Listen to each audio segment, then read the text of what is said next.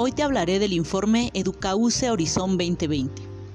Cada año desde el 2004, el New Media Consortium publica el Horizon Report, un documento que explora las tendencias, desafíos y desarrollos tecnológicos que probablemente tengan un impacto en la enseñanza y el aprendizaje.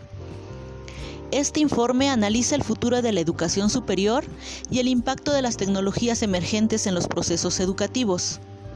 Si bien la evidencia compartida en el reporte se concentra en la situación de los Estados Unidos y los países desarrollados, se puede observar que también estará presente en la realidad local y regional.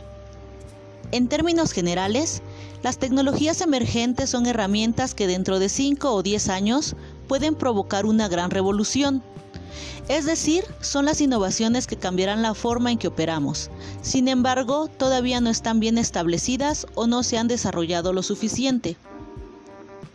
Es importante observar que con estos días de reclusión en el hogar a causa de la epidemia de COVID-19, muchos estudiantes, profesores, colegios y universidades están buscando herramientas de aprendizaje y productos educativos.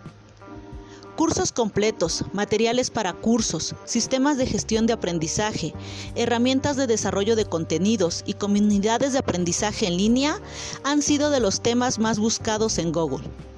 Esta situación particular de emergencia sanitaria otorga cada vez mayor relevancia a la educación online por la posibilidad de escalar y adaptarse a esquemas no tradicionales de educación, así como también permitir el acceso a la educación en casi cualquier situación.